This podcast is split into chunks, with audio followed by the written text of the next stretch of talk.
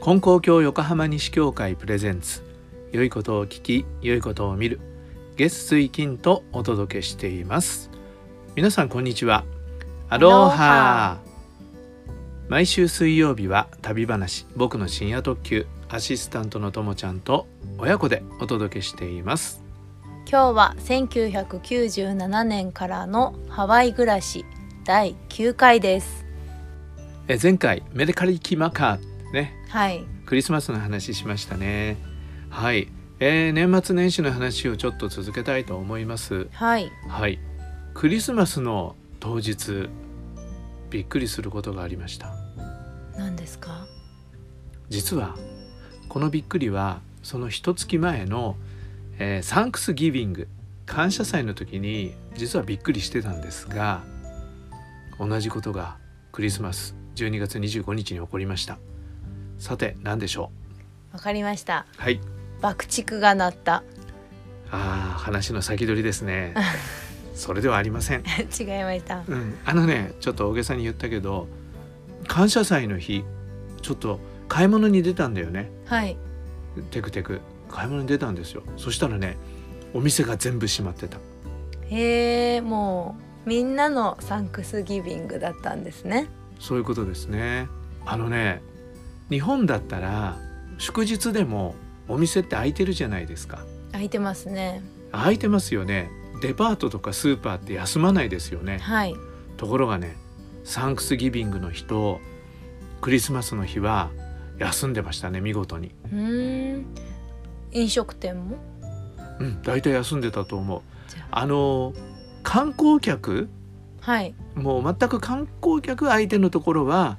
空いてたりするけどあのアラモアナセンターが閉まっているへえこれびっくりですよねびっくりですねそうなんですでびっくりしましたいやほんとでもそれは徹底してるよねいいことだなって思いますねそうですねねやっぱりそういうサンクスギビングとかクリスマスはやっぱ誰でもお祝いしたいし、ね、家族で時間を過ごしたいって思ううん時だもんね。うんじゃあクリスマスだからデートでどっかショッピングに行こうってことはできないってことですね。まあクリスマスイブになるべく早い時間にお済ましくださいって感じだなねるほど。多分ね夜もねあの早く閉まってたんじゃないかなという気がしますはいまあこれがねあの日本との大きな違いだなっていうことをね思いましたねそれでいよいよ年末押し詰まってきたんですがそうさっき爆竹って言ったじゃないはい。大晦日夜もうすごい爆竹でしたね花火がバンバンバンバンなってそれでほら最初の家はフリーウェイのすぐ脇のコンドミニアムだはっい。た、ねで年末もねまだあそこに住んでたんですであそこは割とこう道路と住宅っていうかアパートっていうかそういうのが割とバーッと立ってるとこだったんだけど、はい。もうねその爆竹でねもうとにかくすごい音であのもうともちゃん大泣きうん。夜もうすっごい泣いてそりゃ泣くわなと思って こんだけなりゃ泣くわなと思いましたねそれでね窓の外見たらねもう街がね真っ白に煙でへえ。朦々としてるっていうぐらいすごかったですねなんか次の日に爆竹の跡っていうのかなうんが残ってたのは覚えてますね。あよく覚えてますねあなた、うんでもそれがいつのと年かわかんないですよ。多分ねその年でしょうねうん。実はねあのまあ主な理由が何だか分かんないけど僕が後で聞いたのはあの爆竹の音で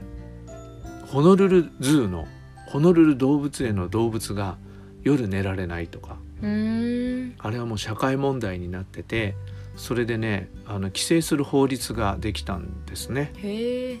どの程度規制されてたかちょっと分かんないんだけど次の年はあの僕ら別のところに移ってたんでそれでそこまでうるさくなかったってこともあんのかも分かんないけどねそんなことがねありましたね結構大変でしたそして1月1日ですはい。 1月1日はもうね普通の日曜日って感じうーん。一応ねいや休日なんですよ会社とかねそういうのはお休みなのねだけどもう本当1月1日だけなんだよね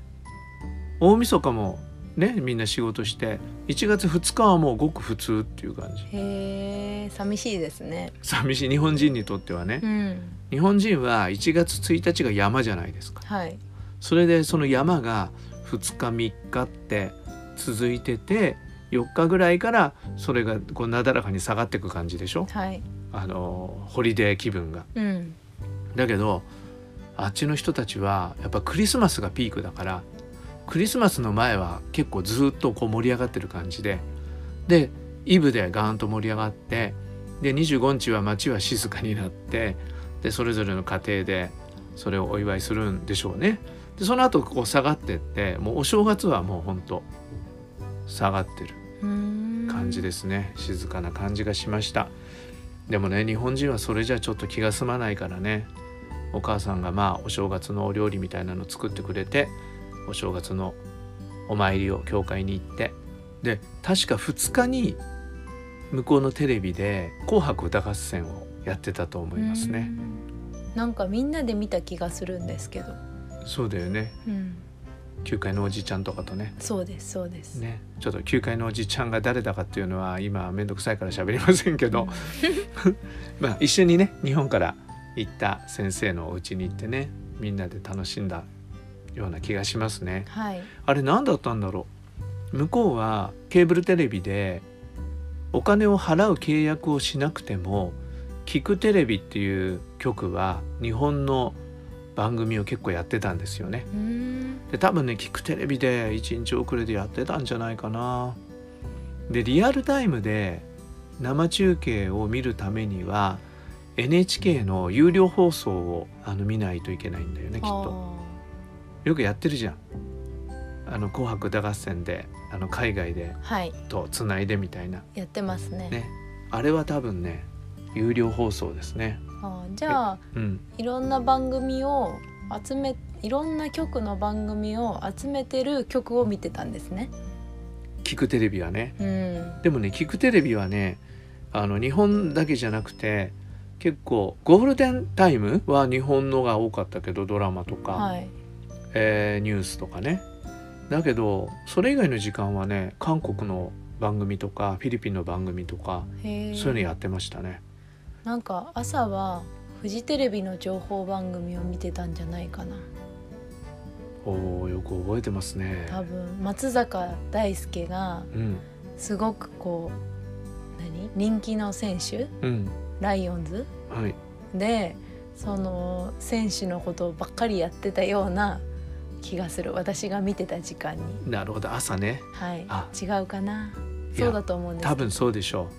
う。ねえまあそんなことで「紅白歌合戦」も見ることができたと。はいいうことですね。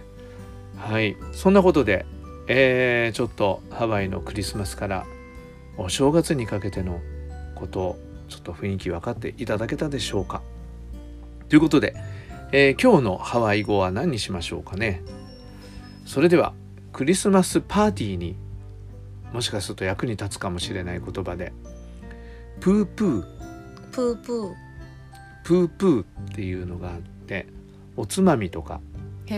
えそういうものを言うらしいですねプープ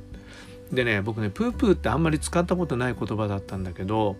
ある時なんかねパーティーでねピザを買ってこようって話になったんだよねはいそしたらピザをピザハットで買う時にプープーカットにしてもらってきてって言われたのうんつまり日本だとあの放射線状に日本だとじゃないね普通放射線状に切るじゃないですかはい、あの時計みたいにうんね、でもねプープーカットっていうのはね5番の目みたいに切るへえ切り方のことを言ってたんだと思うんですよだからちっちゃいのね一つずつがねなるほどちょっと一口サイズに切るみたいな感じであのそういうのねプープーカットっていう風に教えてもらったことがありますということでプープーカットお役に立つかどうか分かりませんがもしチャンスがあったら使ってみてくださいはいということで旅話は今年今日が最後ですねはいはい僕はもう一回やりますけどともちゃん今日が最後ですねはい何かどうぞ皆様今年も一年間ありがとうございました、えー結婚して放送が止まるんじゃないかとご心配をいただきましたがまだまだ来年も2人で旅話を、えー収録していきますのでどうぞ、えー楽しみに聞いてください。はい、えー今回もお聞きくださりありがとうございましたまた次回の放送でお会いしましょう。ところでお別れの挨拶なんですけどハッピーニューイヤーっていうのは良いお年をって意味にも使うんだよねへえじゃあハッピーニューイヤーハッピーニューイヤー